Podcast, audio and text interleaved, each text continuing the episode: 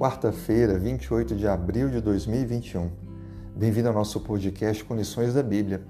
O título de hoje, Uma Grande e Poderosa Nação. E esse título foi extraído de Gênesis 18, verso 18, que diz: Abraão certamente virá a ser uma grande e poderosa nação, e nele serão benditas todas as nações da terra. Ao longo da história, Deus escolheu pessoas para que pudessem ser referenciais. Abraão foi um destes. Ele foi muito especial.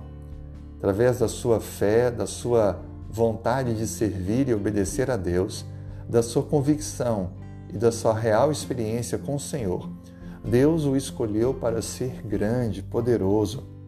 Abraão viu, de maneira miraculosa, ter assim em sua casa, através da sua esposa idosa, um filho ele se tornou um homem rico, poderoso, mas ele não pôde ver a grande e numerosa descendência. Somente depois de Jacó, quando seus filhos estavam no entorno do Egito, é que de fato essa promessa se cumpriu com os números gigantescos que foram prometidos quando Deus pediu a Abraão para olhar para o céu e contar as estrelas, e ilustrou que assim seria a sua descendência. O fato é que Deus ele escolhe pessoas e dá a elas uma missão especial. Abraão recebeu a missão de testemunhar ao mundo sobre Deus, a sua palavra.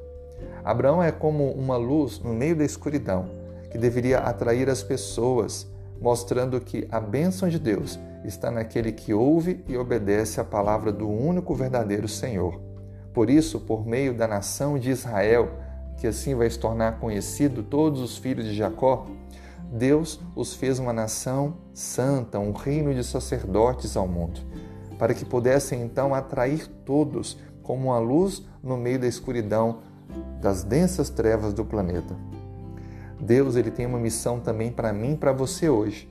No Novo Testamento, falando sobre esse aspecto de escolha divina, em 1 Pedro capítulo 2, verso 9, a Bíblia diz: Vós, porém, sois raça eleita, sacerdócio real, nação santa, povo de propriedade exclusiva de Deus, a fim de proclamardes as virtudes daquele que vos chamou das trevas para a sua maravilhosa luz.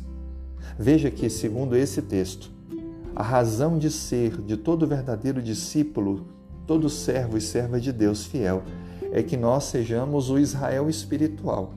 Nós sejamos a nação, as pessoas, as famílias que conduzem outros a Cristo Jesus. A nossa missão é de atração, a nossa missão é de testemunho, de proclamação, de pregação, de transmissão da verdade, não apenas em teoria, mas pela nossa vida pessoal prática. Deus está chamando você e eu para sermos homens e mulheres de oração, de uma fé firmada na verdade, que apresenta o Evangelho àqueles que nos cercam. Aceite este desafio. Deus quer fazer de você alguém muito especial. Por isso, aceite o desafio e vença cada dia as suas lutas, adversidades, para alcançar aqueles que Cristo ama e quer alcançar. Que Deus te abençoe, que Deus lhe dê forças, que Deus conduza seus passos e lhe conceda grandes vitórias. Tenha um ótimo dia, um grande abraço.